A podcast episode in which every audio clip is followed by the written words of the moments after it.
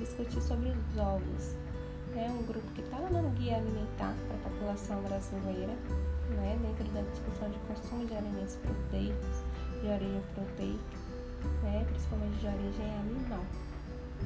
Então, o ovo é um alimento extremamente versátil né, na alimentação brasileira, é bastante utilizado dentro da nossa prática alimentar, principalmente dentro do do segmento né, da nutrição esportiva, mas que hoje né, é, um, é um alimento de extrema importância para a alimentação, principalmente quando a gente fala também de discussões econômicas, porque é um alimento de, que tem né, uma, uma fonte alimentar né, proteica que tem um custo né, de poder aquisitivo, de valor, de preço, de, de, de, de preço propriamente dito, né, mais acessível à população como um todo.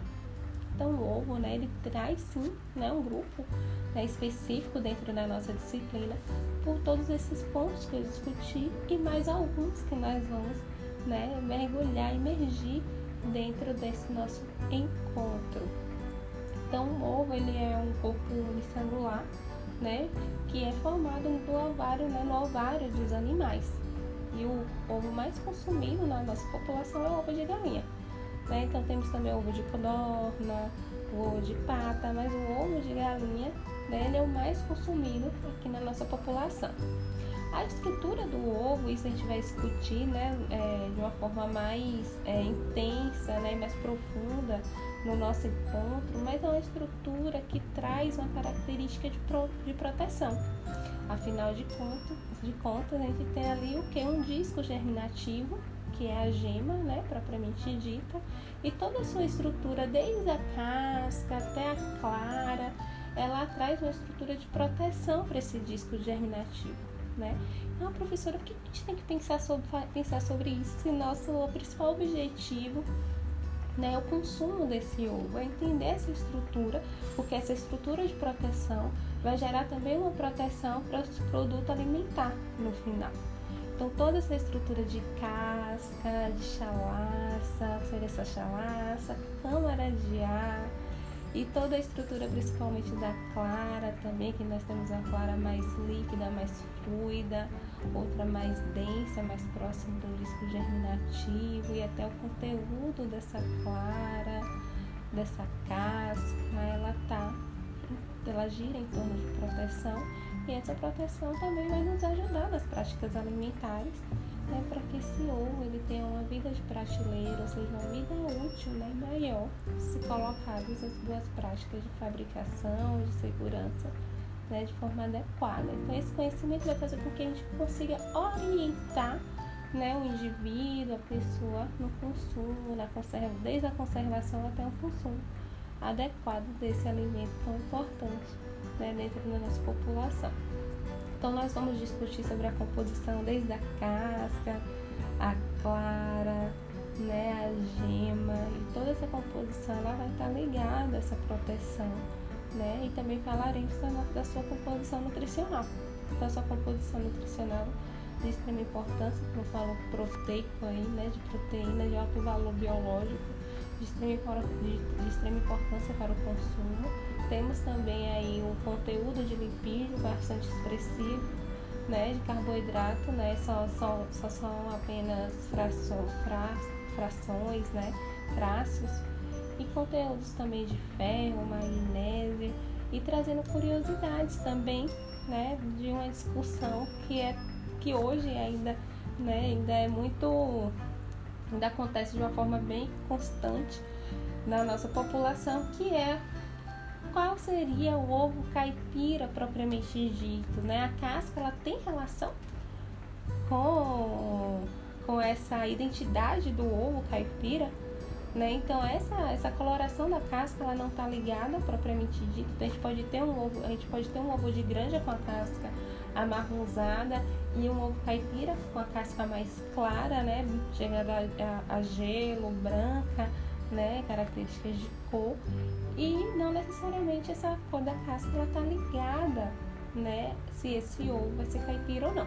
O que vai determinar se o ovo é caipira ou não é a forma, né, de, de tratamento que essa galinha, né, ela é exposta. Então a galinha que é criada, vai depender muito do tipo de criação. Então a galinha que é criada de uma forma livre, com alimentação natural, ela vai colocar um ovo caipira, um ovo mais natural né? Porque a alimentação dela vai ser basicamente de milho folhosos. E isso vai refletir no final no maior aporte, por exemplo, de ferro e de carotenoides. E os carotenoides, né, são os conhecidos como a, da, do grupo das, da provitamina A, que vai conferir aquela coloração alaranjado, mais forte, mais puxado para o avermelhado. Então isso vai caracterizar aquela gema com cor mais forte, mais alaranjada, próxima do vermelho, é que vai determinar que aquele ovo é caipira. É uma das, das nossas formas de identificação de uma forma mais, é, mais geral. Né? A gente poderia identificar de uma forma também mais técnica, levando para o laboratório, mas para a população né, em si, uma das características é justamente a cor da gema, né, que ela é mais intensa uma coloração mais intensa, que tem né, uma, maior, uma maior quantidade de ferro e de carotenoides por conta da alimentação. Então aí sim seria um ovo, né, caipira. Então tirem isso do seu imaginário, da sua cabeça, essa informação de que a casca necessariamente a coloração da casca ela está ligada se o ovo, né, tem ligação direta com o ovo caipira. Então isso não é verdade uma curiosidade que vocês já podem discutir aí, por exemplo, com seus familiares. Né? Então a cor da gema ela vai determinar de uma forma bem mais precisa.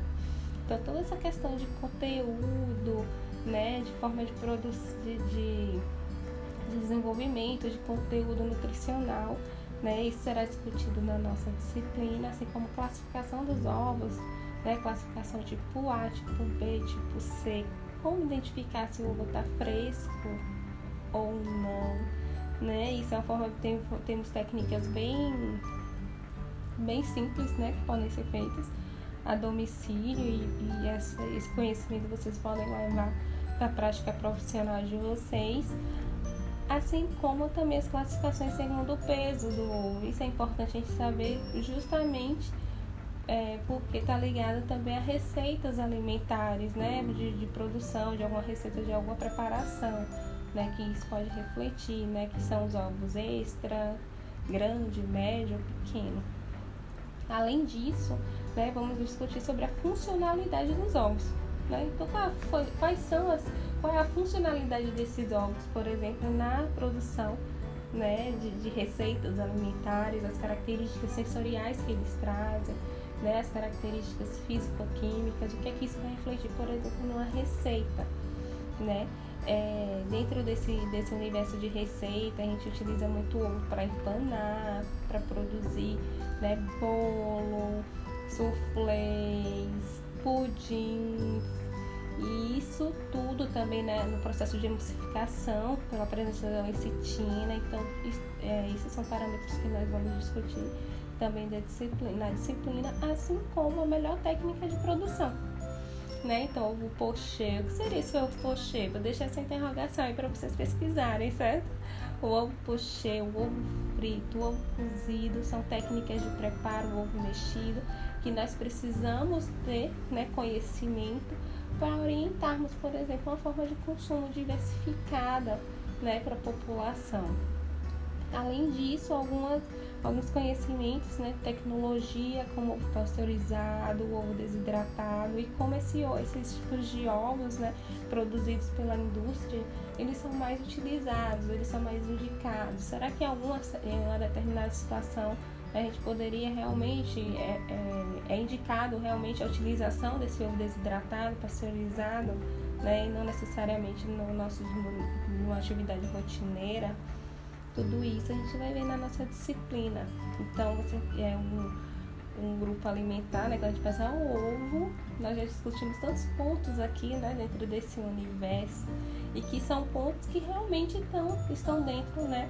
Da, da rotina alimentar da, popula da população brasileira, porque a todo momento nós precisamos trazer isso para a realidade, para que esse conteúdo ele seja funcional, né, sustentável funcional e que traga promoção a missão da saúde, principalmente. Então é isso, né? Traga essas indagações E peço também né, que vocês é, utilizem né, os outros materiais, né? ou seja, é, leiam, assistam os outros materiais que estão relacionados a, também a esse encontro, né, esse encontro de aprendizagem, como nosso podcast, nosso, desculpa, nosso resumo expandido sobre leites e nosso screencast de cereais. Então é isso, pessoal. Até o nosso próximo encontro. Tchau!